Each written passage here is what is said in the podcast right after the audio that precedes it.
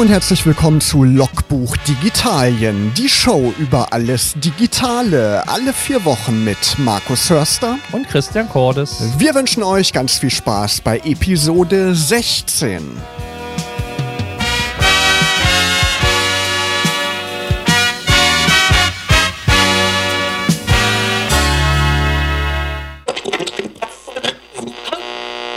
Sweet Nothing, Musik von Calvin Harris featuring Florence Welsh von Florence and the Machine hier bei Logbuch Digitalien auf Radio Okerwelle. Christian, Episode 16 mittlerweile schon und wir haben uns überlegt, jetzt zur Sommerzeit, da geben wir euch mal ein paar Tipps so für den Urlaub. Was muss man da beachten, wenn man in Digitalien unterwegs ist? Und es gibt natürlich auch jede Menge Neues zu berichten und neue Applikationen, die so auf den Markt gekommen sind, unter anderem Google Pay. Gibt yes. es jetzt für yes. Android-Smartphones? Du hast es schon ausprobiert. Wie funktioniert das denn? Also im Grunde genommen ist Google Pay nichts anderes als das, was wir auch schon von unseren EC-Karten oder Kreditkarten kennen, die Möglichkeit, kontaktlos zu bezahlen.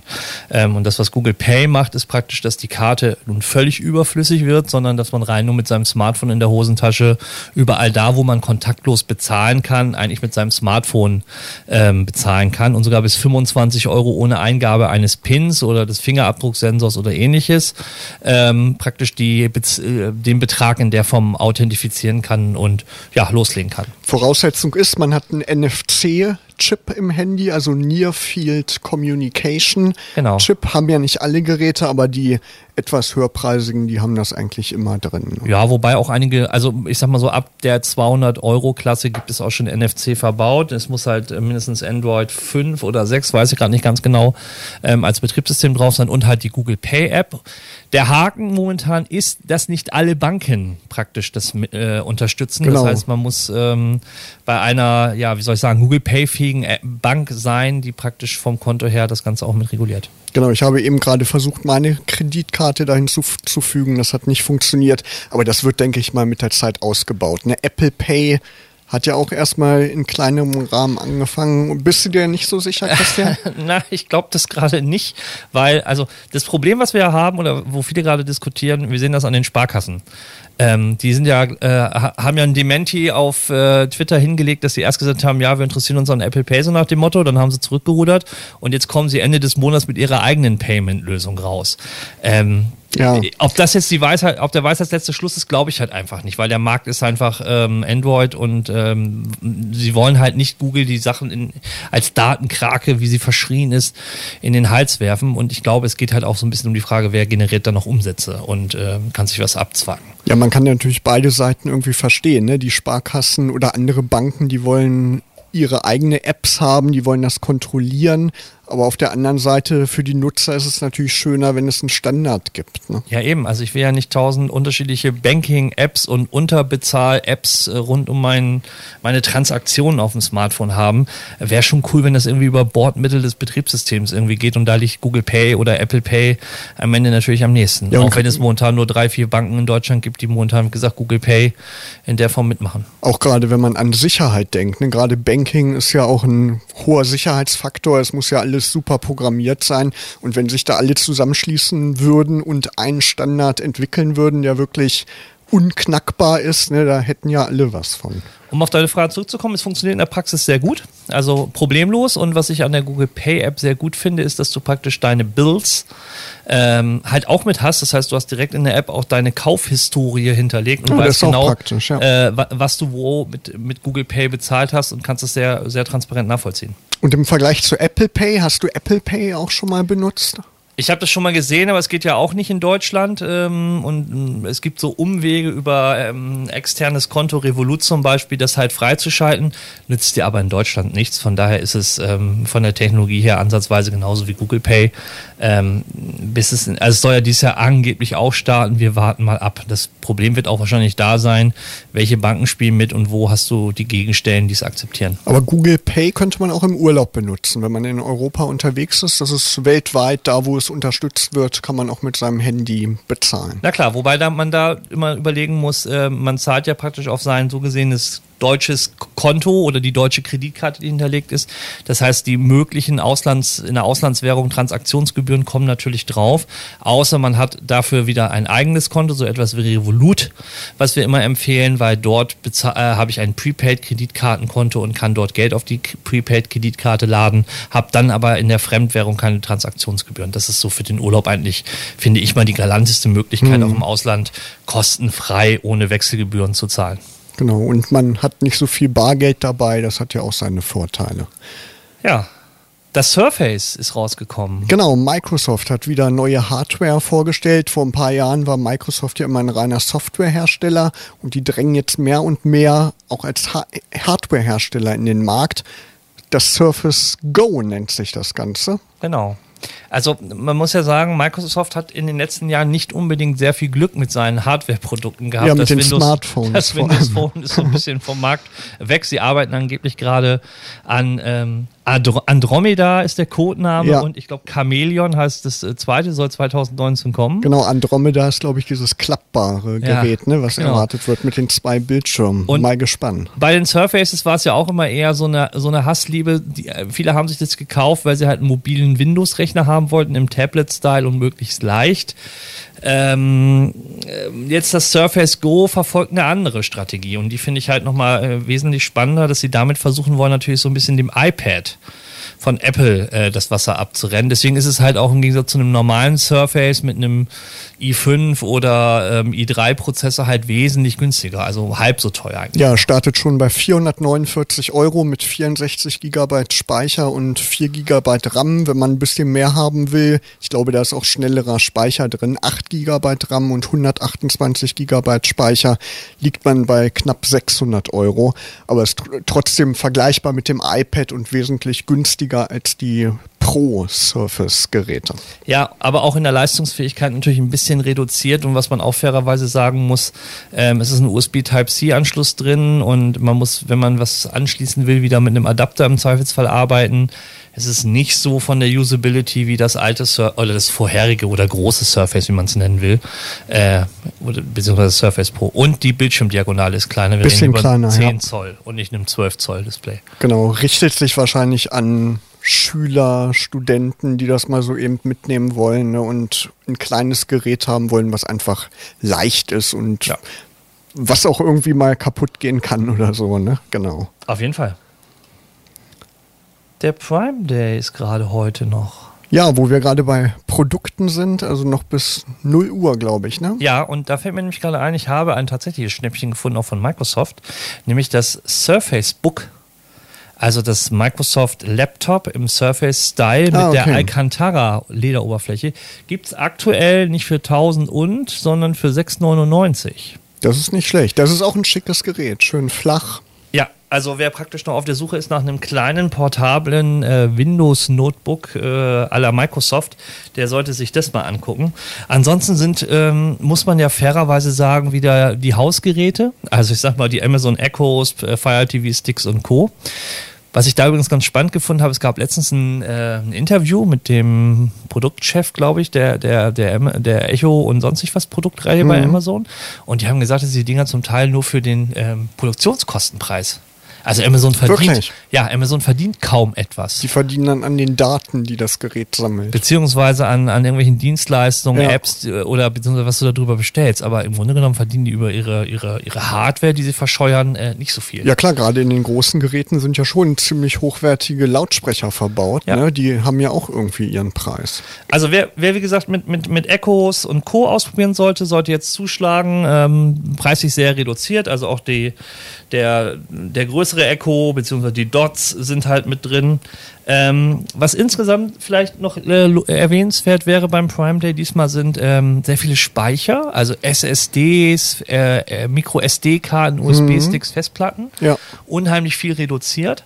Also ich habe eine 400 Gigabyte Micro SD-Karte für 120 Euro gefunden. Das fand ich extrem günstig. Auch 4 Terabyte externe Platten, so 89 Euro. Ja, das ist auch auf jeden Kann man Fall auch nichts sagen. Auch auf jeden Fall ein Schnäppchen. Also wer da, ähm, wer da nochmal seinen Rechner aufrüsten will oder halt für seine Kameras nochmal Ersatzspeicher haben will, ähm, sollte sich da auf jeden Fall nochmal umgucken. Das könnte sich auf jeden Fall lohnen. Ähm, was es noch halt gab, ist ein ähm, Smartphones, ob Honor oder auch Samsung. OnePlus. OnePlus äh, ist das OnePlus 5T äh, für 100 Euro günstiger drin. Ähm, einfach mal rumgucken, also wer gerade was sucht, ähm, findet einiges. Wobei man muss sagen, es verführt natürlich extrem. Ja klar, das ist so ein bisschen wie der Black Friday-Verkauf vor Weihnachten. Ne? Man muss wie gesagt auch Prime-Kunde sein bei Amazon und das geht auch nur, wenn ihr uns jetzt live hört am 17. Juli. Wenn er das morgen in der Wiederholung hört, dann ist nichts mehr mit dem Prime Day. Ja, und bevor wir gleich weitersprechen hier bei Logbuch Digitalien, machen wir mal eine kurze musikalische Pause. Hier sind Coldplay mit Magic. Markus, bist du eigentlich im Bilde aktuell? Im Bilde? Ja. Ich glaube, du willst auf unser nächstes Thema anspielen, ne? Videokonferenzsoftware. Da kennt man natürlich Skype, nutze ich mal hin und wieder, aber es gibt Alternativen. Richtig. Ähm, Skype kennen wir alle. Skype ist ja so ein bisschen der, der Pionier ähm, der Videokonferenz-Software-Tools, ist dann äh, vor ein paar Jahren von Microsoft aufgekauft genau, worden. Genau, ursprünglich, glaube ich, ein schwedisches Tallinn, Unternehmen. Ne? Äh, Estland. Oder Estland, genau estisches Qualitätsprodukt, ähnlich wie Kazar und, äh, und andere Dinge.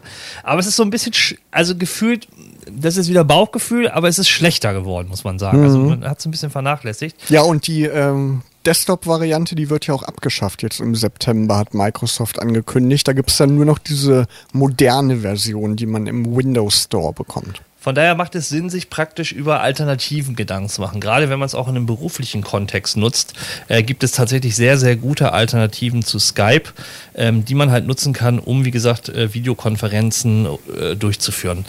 Das, was viele natürlich kennen, sind die, die Board-Software, sage ich mal, die ein, ein Smartphone mitbringt. Wenn wir beim iPhone sind, ist es FaceTime. Ähm, kriegt jetzt mit dem nächsten Update im Herbst auch Gruppencalls mit bis zu 32 Leuten. Das gleiche gibt es natürlich bei Google auch, da heißt es Google Hangouts. Bei WhatsApp kann man auch Videotelefonie ja, machen, aber auch, glaube ich, als Gruppen. Geht jetzt Gruppencall auch? Geht, glaube ich, mittlerweile auch. Ja. Okay, und es gibt natürlich ähm, bei Android auch noch eine Software, die für beide Systeme, also ähm, also Hangouts läuft natürlich auch auf dem iPhone, aber es gibt auch Google Duo, haben wir auch schon mal vorgestellt. Mhm. Eine relativ ähm, einfache ähm, Personen-zu-Personen-Software. Aber wenn man gerade so im Business-Kontext guckt, dann gibt es eigentlich so zwei, drei Apps, die wir einfach mal vorstellen wollen, die alternativ für Skype sehr, sehr zu empfehlen sind. Das eine ist Zoom. Noch nie gehört. ZOOM, Zoom ist praktisch eine sehr gute Videokonferenzsoftware, die halt auch äh, Gruppen und Räume ermöglicht. Ähm, ist kostenlos für 40 Minuten, ansonsten wird es halt kostenpflichtig, aber von der Videoqualität her absolut zu empfehlen. Dann gibt es ähm, Bliss. Ähm, Bliss ist ein Spaltprodukt von TeamViewer. Das kennen die meisten als äh, Fernwartungs- und Administrationstool auf ihrem Rechner. Genau, und Gamer nutzen das ja auch ganz gerne. Ja, ne? genau. Und, und Bliss bietet aber dir auch die Möglichkeit, zum Beispiel ähm, ähm, sich in eine Telefonkonferenz äh, mit einer Rufnummer einzuwählen. Also so ein richtiges Business- und Pro-Feature. Ähm, das kann Bliss genauso wie ähm, die äh, Videokonferenzsoftware U, einfach nur U. Ähm, die bietet das in der Form auch und ähm, sind halt, wie gesagt, beides sehr, sehr nette Alternativen für professionelle Videokonferenzen. Kann man die auch auf dem Rechner benutzen oder sind das jetzt Lösungen, die für Smartphones sind? Gibt es auch Rechnervarianten? ähm, die halt laufen. Also Bliss hat eine Desktop-App, ähm, Zoom hat eine definitive Desktop-App. Bei You bin ich mir gerade nicht sicher, aber es gibt zum Beispiel ähm, auch noch eine Variante des von Google. Also es gibt ja Skype for Business und das Gegenstück zu Skype for Business ist Google Meet, was praktisch in der Google Suits integriert ist. Das sind die die ja bezahlten Videokonferenz-Software-Tools, ähm, die man halt ja von den beiden halt äh, halt dazu buchen kann, die entweder in einem 300 Office 365 Paket beziehungsweise einem Business Paket mit drin sind oder halt wie gesagt in der Google Suits.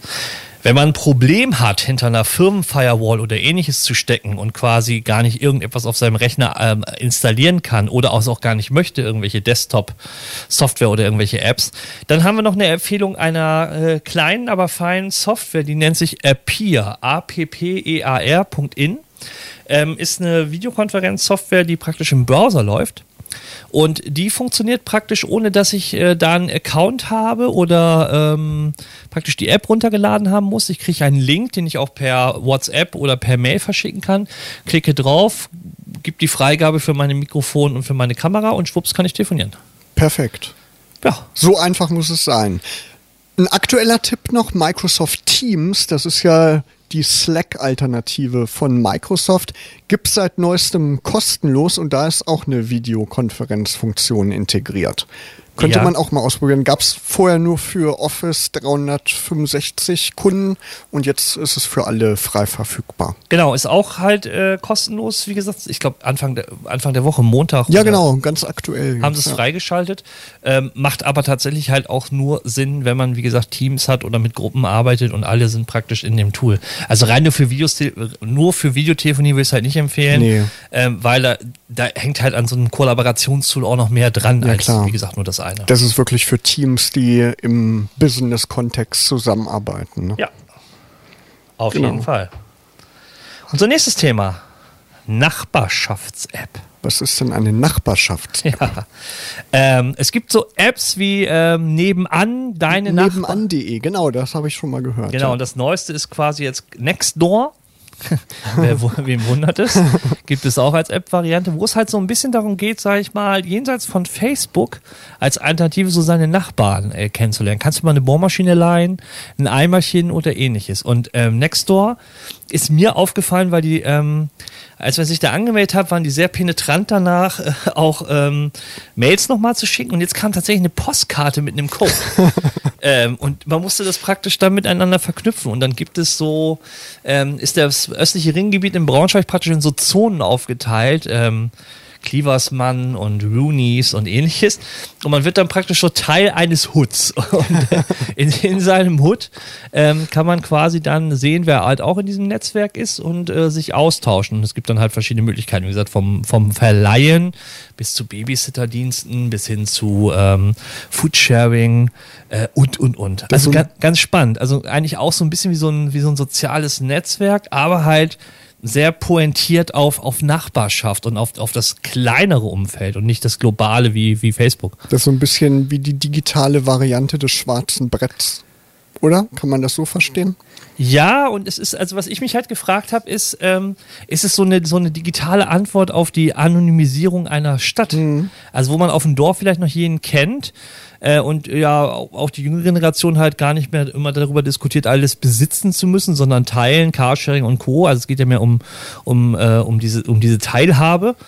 Ähm, vielleicht kann das eine Antwort sein, niederschwellig halt an Sachen heranzukommen, ohne gleich beim Nachbarn zu klingeln, sondern dann erst zu klingeln, wenn man weiß, der ist halt auch ein nebenan.de oder ein Nextdoor äh, ja, Member. Ja, kann so ein bisschen das Gemeinschaftsgefühl vielleicht auch stärken. Ne? Wie viele Leute tummeln sich da so? Ist da schon einiges los bei Nextdoor zum Ich Beispiel? habe, ich, also wie gesagt, ich habe das nicht gezählt, wie wir da insgesamt genau in Braunschweig äh, unterwegs sind. Es ist so ein bisschen Traffic, auch in der App und halt auch äh, auf der Website. Du kannst es auch im Browser machen. Ähm, ich habe jetzt, wie gesagt, nur diese beiden mir mal angeguckt, nebenan, beziehungsweise ähm, Nextdoor.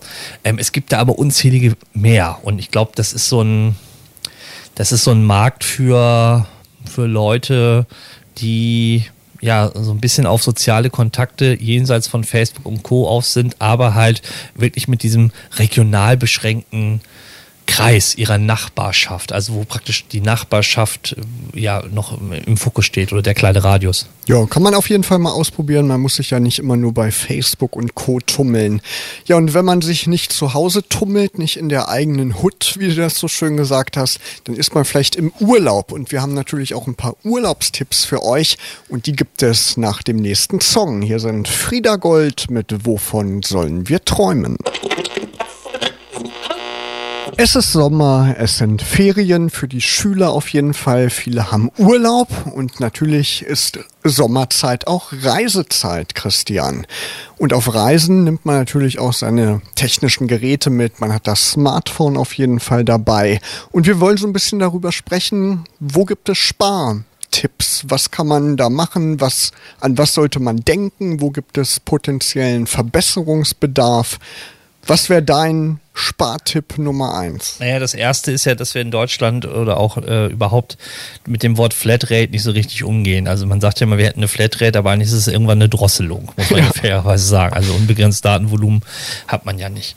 Ähm, es gibt gerade für Android aktuell eine App, die nennt sich, ich hoffe, ich spreche es jetzt richtig aus, Data Ellie, also D-A-T-A-L-L-Y von Google selber.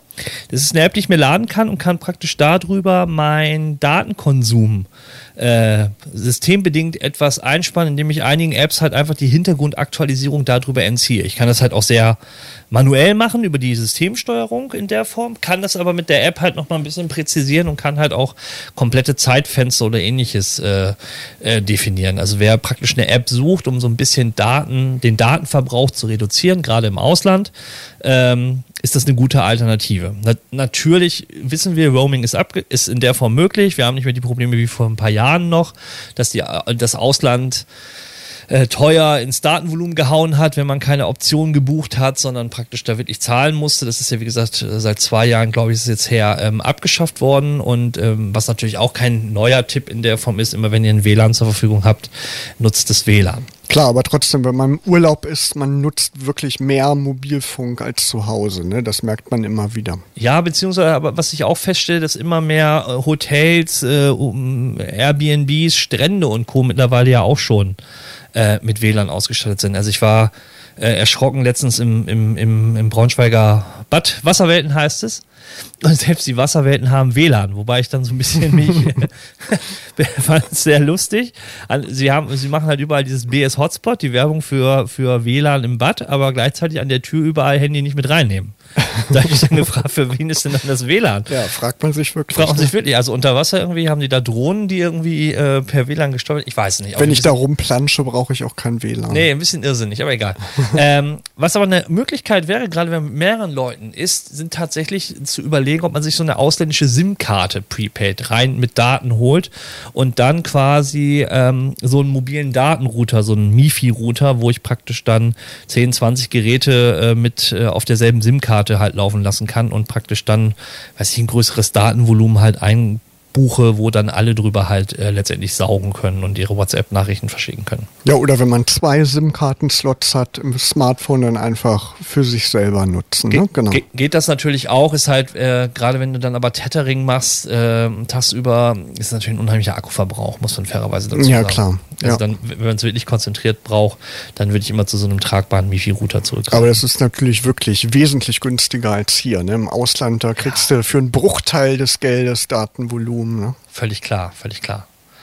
Ähm, das ist wie gesagt so ein Tipp. Äh, wir hatten das letzte Mal auch schon gesagt, was natürlich klar ist: Powerbanks, äh, Ladekabel etc. pp. Und was auch immer mehr im Ausland jetzt kommt, in Deutschland ist es auch nicht so verbreitet, sind praktisch so Q-Charger, also kabelloses Laden über Induktion in der Form, in sehr vielen Gaststätten, Kneipen und Restaurants. Also das habe ich sehr viel in Italien und Spanien auch gesehen, dass das weit verbreiteter ist als hier, dass du einfach nur dein Telefon, dein Smartphone auf den Tisch legen musst, wo es halt so ein Feld gibt, wo du kabellos laden kannst und kannst praktisch dann äh, ja den Strom halt abgreifen, während du äh, speist oder halt ein, ein Bierchen oder einen Wein trinkst. Also wenn man viel auf Reisen ist, dann würde es sich deiner Meinung nach schon lohnen, nach einem Handy Ausschau zu halten, was so einen Standard unterstützt. Ne? Naja, du kannst halt die Powerbank halt immer mitschleppen. Das ist natürlich klar machbar, aber äh, ich fände es auch, auch gar nicht so übel und finde es auch einen weiteren Servicepunkt einfach, wenn du am Tresen sitzt oder wo auch immer an der Hotelbar und da gibt es halt so ein Feld, wo du das Telefon drauf lernen kannst, du legst es sowieso dahin, schiebst es halt nur zwei Zentimeter weiter und es wird dann halt wieder geladen. Warum ja klar, nicht? und man hat es immer vor der Nase, ne? wenn man irgendeine Steckdose im Restaurant benutzt, manchmal kann man das ja auch machen, dann ist es meistens nicht mehr in Sichtweite, weil die ja. Steckdose irgendwo in der Ecke ist. Ne? Na klar. Genau. MacBooks steht bei uns auf der Redaktionsliste. Ja, Apple hat ziemlich plötzlich eigentlich ne, neue MacBook Pros vorgestellt. Wir hatten ja erst im Juni, war das meine ich, die WWDC, also die Worldwide Developer Conference, die weltweite Entwicklerkonferenz. Und da war ja noch keine Rede von neuen Geräten, die haben sie jetzt erst vorgestellt. Hast du dir die angeschaut? Was hältst du davon, Christian? Ja, ist das eine Weiterentwicklung? Ja, es ist, es ist, ja, wie soll ich sagen? Sie haben natürlich so ein bisschen prozessormäßig aufgerüstet. Ähm, es ist jetzt kein neues Redesign und ähnliches.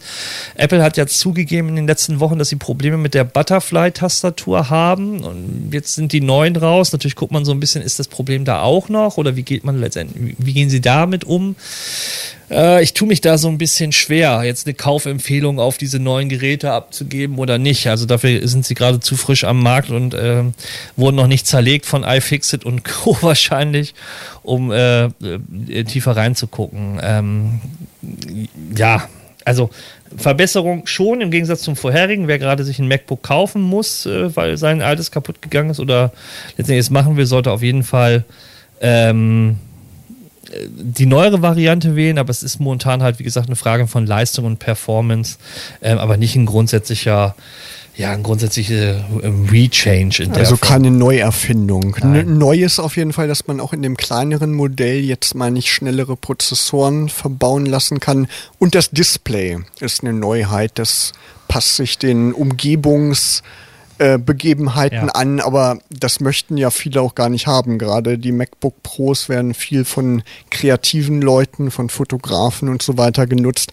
Und wenn dann das Display ständig die Farbtemperatur ändert, das will man ja gar nicht haben. Ich finde eher spannend die Frage, wo geht quasi jetzt auch im Herbst, wenn die neuen iPhones äh, präsentiert werden, vielleicht sehen wir dann auch nochmal neue MacBook Airs oder die kleinen 12 Zoll MacBooks.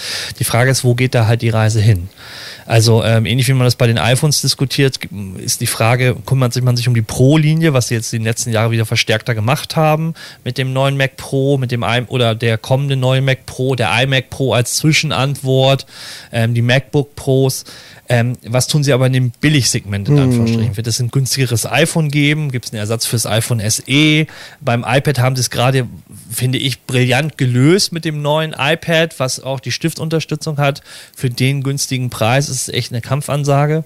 Ähm, und genauso müssen sie halt im, im Laptop-Bereich halt auch gucken, was machen sie da. Also was machen sie mit dem Mac Mini, was machen sie mit dem MacBook Air? Genau, und nicht jeder ist ja bereit, mehrere tausend Euro für so ein Gerät auszugeben. Was ganz interessant ist, im Zuge dieser Neuvorstellung der neuen MacBook Pros hat Apple eine Zusammenarbeit mit Blackmagic Design angekündigt, Kamerahersteller und Hersteller von dieser Videoschnittsoftware DaVinci Resolve.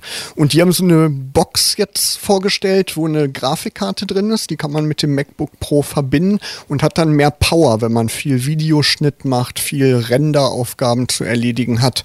Das ist, denke ich, mal eine spannende Sache für Leute, die mobil sein wollen, aber zu Hause oder am Arbeitsplatz dann wirklich mehr Performance haben wollen. Das ist ja sowieso der Trend, dass viele Leute sich praktisch für, für das Homeoffice, sag ich mal, externen Monitor, Maustastatur, einen Hub haben, wo sie alles anschließen und somit dann halt auch, sag ich mal, eine powervollere äh, Graf Grafikkarte extern haben können. Und wenn sie mobil unterwegs sind, wo sie halt nicht unbedingt äh, 4K-Videos rendern müssen oder tun, ähm, halt eine kleinere Grafikkarte, die fest verbaut ist, im Gerät halt nutzen können. Also das ist, glaube ich, so, so ein Anwendungsszenario der Zukunft, dass viele Leute halt ja mit so, mit so zwei Setups in der Form agieren und arbeiten. Ja, und wo wir gerade bei Apple sind, wir feiern in diesen Tagen ein Jubiläum, zehn Jahre Apple App Store. Anfangs konnte man sich gar nicht vorstellen, dass es überhaupt Apps geben würde. Es gab immer irgendwie Gerüchte, irgendwann müssen auch Dritthersteller darauf Zugriff haben. Aber anfangs hatte das iPhone ja nur die von Hause aus eingebauten Apps und irgendwann kam dann mit einem Update, meine ich, dieser App Store ja, dazu oder mit der zweiten Generation. Der kam mit dem 3G oder mit dem, glaube ich, mit dem iPhone 3G, beziehungsweise nee, mit dem, mit dem iPhone 2 kam er, glaube ich. Ja, es war eigentlich, es ist eigentlich der Change gewesen, muss man ehrlicherweise ja. sagen. Die Apps sind das, was heutzutage ja das Smartphone ein Stück weit personalisiert zeig mir dein Homescreen und ich kann sagen, was du für ein Typ bist, so nach dem Motto. Ja. Ähm, das ist ja eigentlich das, was es ausmacht. Das Jeder hat alles verändert. Ne? Genau. Es gibt so Standards, weiß ich, WhatsApp oder irgendwelche Messenger, aber ähm, die Foto-App, die ähm, Scan-App, äh, das Office-Paket etc., da scheiden sich ja die Geister und da siehst du ja auch von der, von der, von der, ja, wo du welche Apps hinlegst, ob du Ordner bildest, welche, welche Priorisierung deiner meistgenutzten Apps du hast, wie viele Apps du überhaupt auf dem Smartphone hast.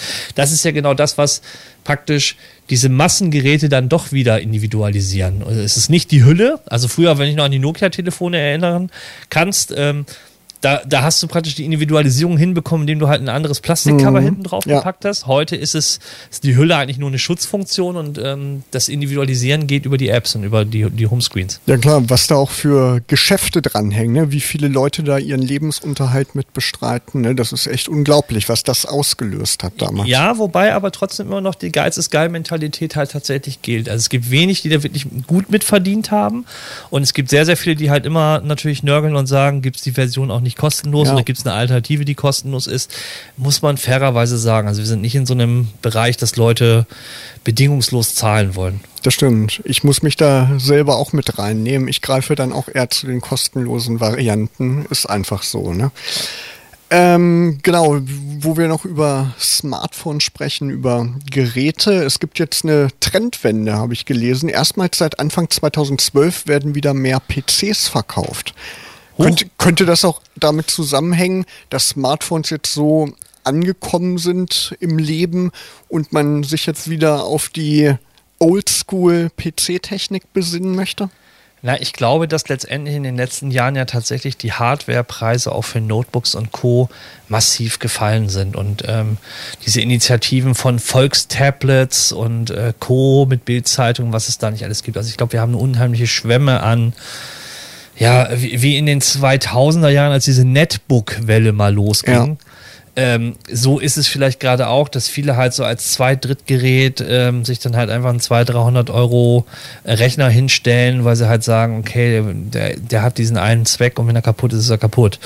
Ähm, ich würde das so ein bisschen differenzierter sehen, weil mich würde dann schon so bei dieser, bei dieser Trendwende oder dieser steigenden Verkaufszeit gucken, was ist denn der Durchschnittspreis, den jemand für einen PC eigentlich ausgibt? Reden wir da über so hochgezüchtete Maschinen mit äh, 32 Gigabyte Arbeitsspeicher und mit SSD vollgedröhnt oder reden wir über so klassische Konsumerware in der Trendwende, die du für 200, 300 Euro bei Mediamarkt und Saturn mitnimmst? Äh, das ist für mich eher so die Frage. Ja klar, es ist eine andere Welt. Ne? Vor zehn Jahren hat man sich sich irgendwie alle zwei, drei Jahre vielleicht einen performanten Desktop-Rechner gekauft ne, und jetzt liegen die Prioritäten einfach anders. Ja, und ne, also da ist es halt klar, du hast eine hochleistungsfähige Maschine irgendwo, da hast du viel Geld reingesteckt, aber für so alltägliche Aufgaben und äh, vielleicht als, als Reisegerät oder ähnliches holst du halt eine etwas günstigere Maschine. Das, mhm. das ist halt der Fall. Oder ganz oft für viele der Fall. Es gibt ja mittlerweile sogar PCs, die haben eine Größe von einem USB-Stick. Ne? Ja, oder äh, viele haben halt ja auch als Mediacenter an einem Fernseher irgendwas dran gedüngelt, wo sie noch irgendwie ihre Bibliothe Filmbibliotheken oder Co. ablaufen lassen. Alles machbar. Logbuch Digitalien Episode 16. Jetzt gibt es erstmal eine Runde sommerliche Musik von Laidback Sunshine Reggae. Und wie immer zum Abschluss der App-Tipp. Markus, was ist dein App-Tipp diesen diese Folge. Ich hatte ja letztes Mal schon einen App-Tipp, der sich auch auf unsere Sendung bezieht, auf unseren Podcast, nämlich Podcast Addict habe ich euch empfohlen. Und inzwischen hat Google auch eine eigene Podcast-App. Die haben da ja irgendwie lange mit gezögert. Apple hatte ja von Anfang an auf dem iPhone ähm, Podcast drauf. Ne, das hat ja Apple auch im Prinzip so bekannt gemacht und salonfähig gemacht, das Medium. Und inzwischen gibt es die Google Podcast App. Ist natürlich nicht ganz so weiterentwickelt wie Podcast Addict zum Beispiel. Aber kann man nutzen, man kann auch einfach die Suchfunktion nutzen und uns darüber finden. Da braucht man nicht mit dem Feed rumhantieren. Wir sind da also direkt abrufbar. Ist ganz schön designt, ein paar Funktionen könnten natürlich noch irgendwie eingebaut werden, aber insgesamt eine schöne Sache, dass Podcasts jetzt auch direkt im Betriebssystem von Google integriert sind. Ja. Mein App-Tipp kommt von Facebook und zwar ist es Facebook Local. Ähm, es gibt ja die klassische Facebook-App und wir kennen alle Facebook Messenger. Äh, mittlerweile gibt es ja auch noch diese anderen Apps wie zum Thema Selfie und Streaming. Also die haben ja unheimlich viele Apps in den letzten Wochen halt auch auf den Markt geschmissen. Äh, was ich aber total super finde, neben ähm, genau äh, Strobe heißt die eine von Facebook, die neue App, beziehungsweise ähm, Selfie Fight und Shout. Die halt Messenger-Integration ähm, sind. Und die, die ich aber äh, promoten möchte in der Form, ist Facebook Local. Das ist quasi eine App, die auf Veranstaltungen und das, was ihr in, in den Gruppen, die ihr seid, ähm, den Content rauskristallisiert und halt so ein bisschen praktisch die Veranstaltungen ähm, in den Vordergrund legt. Also was passiert heute Abend, halt auch so ein bisschen wie Swarm oder Foursquare oder Yelp, was viele kennen, halt auch so Tipps für Cafés, äh, Essen gehen und Co. Aber halt, wie gesagt, auch sehr, sehr gute Veranstaltungstipp und geben euch jeweils in der Stadt, wo ihr seid, halt relativ in einer App einen sehr schönen Überblick über das, was gerade läuft und äh, was quasi on vogue ist. Genau, ich hatte ja auch eine Veranstaltung erstellt hier für die Sendung heute Abend und da hast du mir auch vorhin gezeigt, die wurde dir auch empfohlen. Genau, die wurde mir auch gleich empfohlen. Perfekt. Ähm, und ist halt drin und ähm, macht halt Spaß. Wo man ein bisschen aufpassen muss, ist, ähm, wenn ihr nicht so Notification seid, stellt sie ab, ähm, weil die pusht unheimlich viele Benachrichtigungen okay. jeden Tag rein. ja, probiere ich mal aus. Danke für deinen Tipp, Christian. Ja, und das war auch schon Episode 16 von Logbuch Digitalien. Schaut mal auf unserer Website vorbei, logbuch-digitalien.de. Da gibt's auch alle Folgen zum Nachhören. Ihr könnt uns im Podcatcher eurer Wahl natürlich abonnieren und uns weiterempfehlen. Besucht uns bei Facebook, bei Instagram, bei Twitter. Wir sind natürlich überall präsent. Und ihr hört uns wieder am 14. August. Und damit sagen Markus Hörster und Christian Cordes Tschüss und eine schöne digitale Zeit.